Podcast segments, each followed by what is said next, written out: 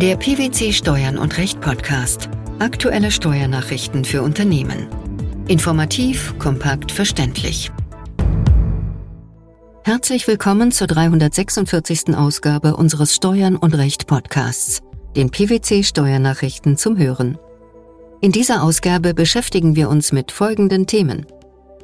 Stellungnahme des Bundesfinanzministeriums zur Bedeutung des OECD-Musterkommentars für die Auslegung von Doppelbesteuerungsabkommen.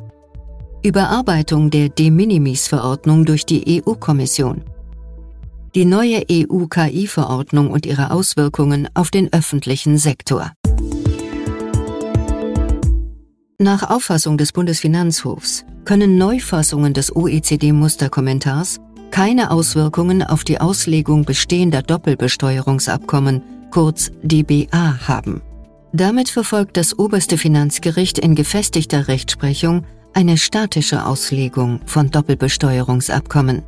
Das Bundesfinanzministerium nimmt in einem Schreiben vom 19. April 2023 zu diesem Thema Stellung und erläutert seine Sichtweise einer dynamischen Auslegung. Was führt das Schreiben hierzu aus? Aus Sicht des Bundesfinanzministeriums ist der OECD-Musterkommentar als ein widerlegliches Indiz für die Praxis der OECD-Mitgliedstaaten bei der Auslegung der dem OECD-Musterabkommen entsprechenden DBA-Vorschriften in seiner jeweils zum Anwendungszeitpunkt geltenden Fassung anzusehen. Insbesondere könne in Abwesenheit anderer Indizien vermutet werden, dass ein OECD-Mitgliedstaat, der keine Bemerkung gegen eine von seinem Botschafter im OECD-Council mit beschlossene Kommentierung im Musterkommentar eingelegt hat, diese Kommentierung teilt. Darüber hinaus schließt das Bundesfinanzministerium aus dem sogenannten Wiener Übereinkommen über das Recht der Verträge, dass die Auslegung eines Abkommens nicht auf den Zeitpunkt seines Abschlusses eingefroren wird. Aus den vorstehend genannten Gründen spricht sich das Bundesfinanzministerium daher generell für eine dynamische Auslegung von DBAs aus ordnen wir die Reichweite und Bedeutung des aktuellen BMF-Schreibens im internationalen Steuerrechtskontext einmal näher ein. Was muss man zum Hintergrund wissen? Um das internationale Steuerrecht zu harmonisieren, hat die OECD im Jahr 1963 erstmalig ein Musterabkommen samt Musterkommentar veröffentlicht und zwischenzeitlich mehrfach aktualisiert. Zum letzten Mal im Jahr 2017. Deshalb entsprechen die meisten abgeschlossenen und heute gültigen DBAs diesem Musterabkommen, wobei der Musterkommentar eine einheitliche Auslegung von DBAs erleichtern soll. Die Auslegung erfolgt daher nach den für die Interpretation von völkerrechtlichen Verträgen maßgebenden Grundsätzen und damit insbesondere dem Wiener Übereinkommen über das Recht der Verträge vom 23. Mai 1969. Die Zulässigkeit und Reichweite der Auslegung von DBAs ist seit jeher umstritten. Woran liegt das? Dies ist einerseits auf die ambivalente Stellung von DBAs zurückzuführen, die im Spannungsfeld zwischen Völkervertragsrecht und nationalem Steuerrecht stehen. Andererseits stellt sich bei der Auslegung von Verträgen auch immer die Frage, ob der Sinn eines Vertrages zum Zeitpunkt des Vertragsschlusses in Form einer statischen Auslegung oder stattdessen zum Zeitpunkt der Auslegung in Form einer dynamischen Auslegung zu ermitteln ist. Unbestritten ist, dass eine geänderte Fassung des OECD-Musterkommentars jedenfalls für die Auslegung jener DBA von Bedeutung ist, die nach Bekanntwerden der Änderung verhandelt und abgeschlossen werden. Unklar ist jedoch oft, welche Bedeutung ein geänderter Kommentar für die Auslegung von bereits bestehenden DBAs hat. Wie war hier die Rechtsauffassung in der Vergangenheit? In der Vergangenheit befasste sich der Bundesfinanzhof mehrfach mit der Frage, welche Bedeutung der OECD-Musterkommentar für die Auslegung von DBAs hat und sprach sich eindeutig gegen eine dynamische Abkommensauslegung aus. Der Senat ließ jedoch auch anklingen, dass Änderungen des OECD-Musterabkommens und des dazugehörigen Musterkommentars Rückwirkungen auf früher abgeschlossene Abkommen haben können. Wie fällt vor diesem Hintergrund das Fazit zum aktuellen BMF-Schreiben aus? Nach der Auffassung der Finanzverwaltung ist der OECD-Musterkommentar in seiner jeweils zum Anwendungszeitpunkt geltenden Fassung unter Beachtung von eingelegten Vorbehalten oder Bemerkungen der OECD-Mitgliedstaaten bei der Auslegung von Doppelbesteuerungsabkommen zu berücksichtigen. Die Praxis wird zeigen, ob diese dynamische Auslegung nicht in der Mehrzahl der Fälle zu Nachteilen für die Steuerpflichtigen führt. Die Auswirkungen eines Verstoßes gegen das EU-Beihilfenrecht können durch drohende Schadensersatzforderungen, Haftungsrisiken oder Rückforderungen mitunter folgenreich sein. Umso wichtiger sind daher die Regelungen der sogenannten De Minimis-Verordnung der Europäischen Kommission vom 18. Dezember 2013, die Beihilfengewährungen in geringer Höhe unter erleichterten Bedingungen ermöglichen. Da vor allem Kommunen und kommunale Unternehmen sowohl als Fördermittelgeber als auch Fördermittelempfänger in Erscheinung treten, entfaltet diese Regelung für sie sogar in doppelter Hinsicht Relevanz. Was lässt sich zur bisherigen Rechtslage sagen? Die Schwellenwerte der De Minimis-Verordnung, die seit ihrer ersten Anpassung im Jahr 2006 mit einer Höhe von 100.000 Euro für Unternehmen des Straßentransportsektors sowie 200.000 Euro für alle übrigen Unternehmen unverändert geblieben sind, erscheinen wenig zeitgemäß. Ob diese Regelungen unter Berücksichtigung der europäischen Ziele wie unter anderem dem europäischen Green Deal oder aktuellen Entwicklungen wie der Covid-19-Krise oder dem Ukraine-Konflikt noch ihren Zweck erfüllen, hat auch die EU-Kommission mittlerweile als fraglich eingestuft. Nicht nur vor dem Hintergrund des Auslaufdatums der aktuellen De Minimis-Verordnung am 31. Dezember 2023 sind Neuerungen also dringend erforderlich. Dem Bedürfnis nach Überarbeitung kommt die EU-Kommission nun durch die Mitteilung des Änderungsentwurfs vom 15. November 2022 nach. Worauf wird dabei der Fokus gerichtet?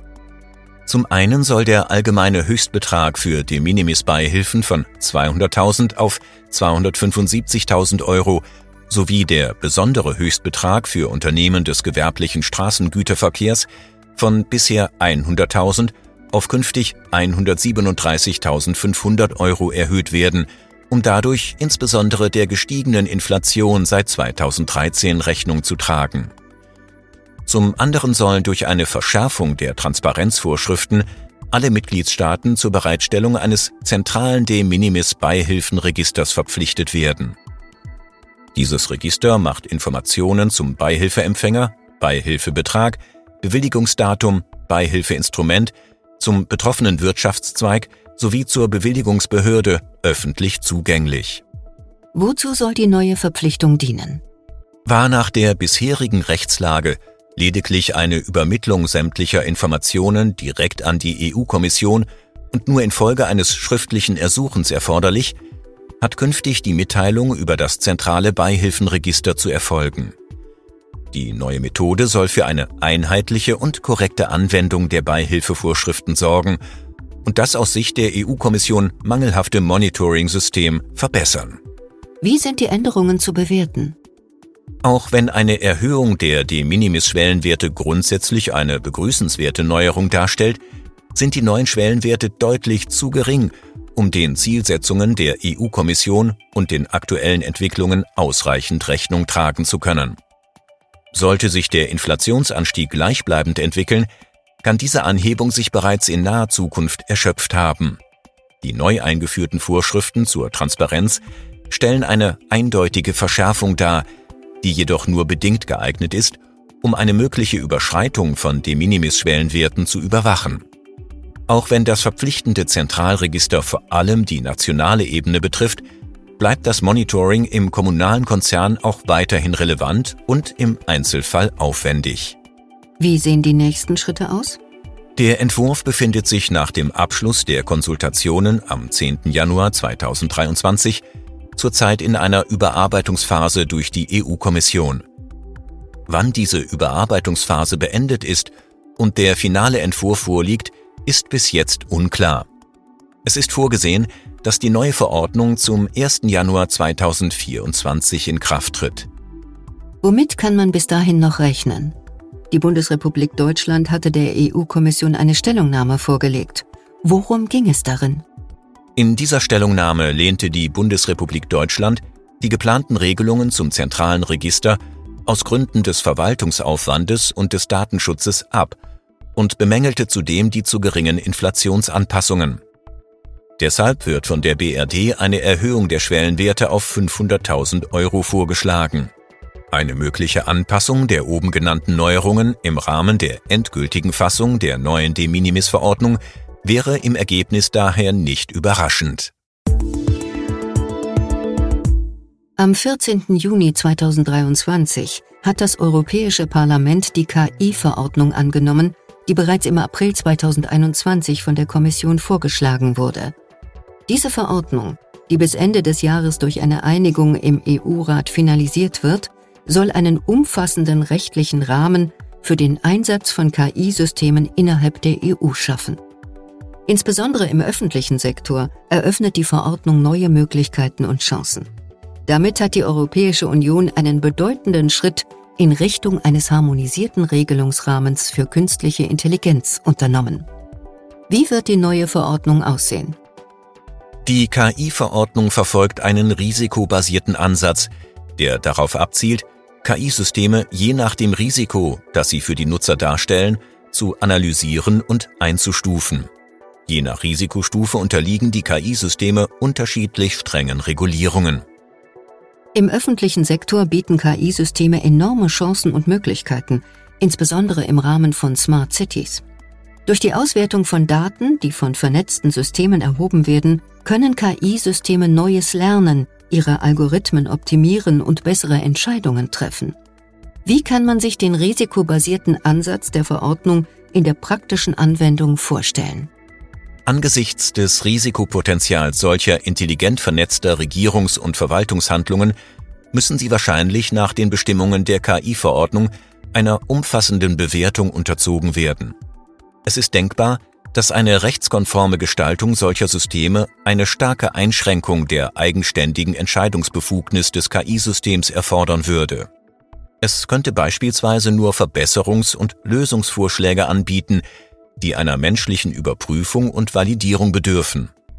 Ferner können KI-Systeme wie Chatbots und persönliche Sprachassistenten Verwaltungsvorgänge erheblich beschleunigen und verbessern.